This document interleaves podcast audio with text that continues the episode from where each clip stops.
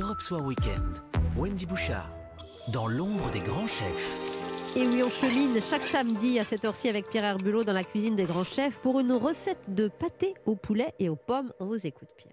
J'espère que vos couteaux sont bien affûtés parce qu'aujourd'hui on fait de la charcuterie. Bonsoir Nicolas Véro. Bonsoir Pierre. Vous êtes à la tête de la maison Véro à Paris, une charcuterie célèbre dans le monde entier et vous venez de sortir avec votre père Gilles un livre euh, qui s'appelle Terrine, rillettes, saucisses et pâté croûte. Magnifique. C'est donc une, une recette de ce livre que vous allez nous faire aujourd'hui, une terrine de poulet et pommes.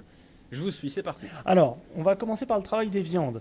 On dit une terrine de poulet, mais on va également avoir du cochon dedans. Pourquoi Parce que le cochon va permettre d'apporter ce moelleux euh, en, en bouche. Et donc, on va avoir un temps pour temps de cochon et de poulet. Il faut une viande grasse, c'est ça Si on mettait que du poulet, ce serait pas le même euh, résultat Exactement. Si jamais on met pas de cochon, il est tout à fait possible de reproduire cette recette en remplaçant euh, la poitrine de cochon par de la poitrine de veau. Donc, on va commencer par hacher les viandes. Et on entend que le couteau est aiguisé. hein. Ah bah oui, Ça, c'est. on, on va pas se voiler la face avec un couteau qui coupe, c'est toujours mieux. C'est sûr. Faut juste faire attention aux doigts.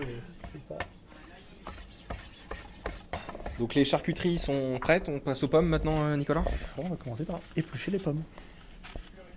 Et maintenant, on va les couper. Alors, on les coupe euh, dans des, en cubes, avec le poulet et à peu près à la taille du cochon. Très bien.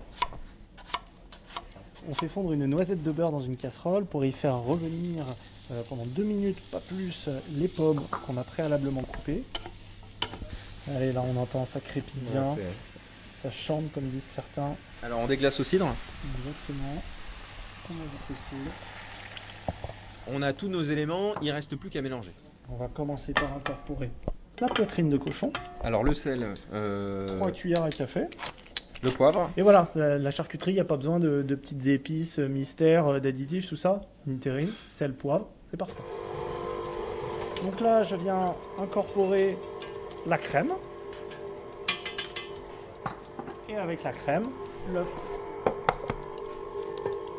Une fois que le, le mélange sera fait, et ben là, on pourra euh, ajouter les pommes et le filet de poulet.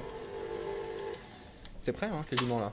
C'est prêt. Av- Avant la cuisson bien sûr. Non, non, mais euh, le, euh, disons que le, le gros de notre travail Ouais, est fini. c'est ça. Maintenant, on va le mouler en terrine. Un Moule à cake, c'est parfait aussi. Ah bah oui, ça, il n'y a pas à tortiller. Si on fait de la charcuterie et qu'on n'a pas des bruits de charcutier, arrive un moment, il Ouais, faut s'inquiéter. Mais là, Et on voit tous ces petits morceaux de pommes euh, brillants là, ça donne euh, super envie. la terrine est prête. Il lui reste plus qu'à aller dans un four froid, programmé à 180 degrés, pendant une heure et demie. Voilà, ça c'est le seul inconvénient de la recette, il faut de la patience, une heure et demie de cuisson, une heure de repos à température ambiante et une nuit au réfrigérateur, mais vous venez de me faire goûter Nicolas.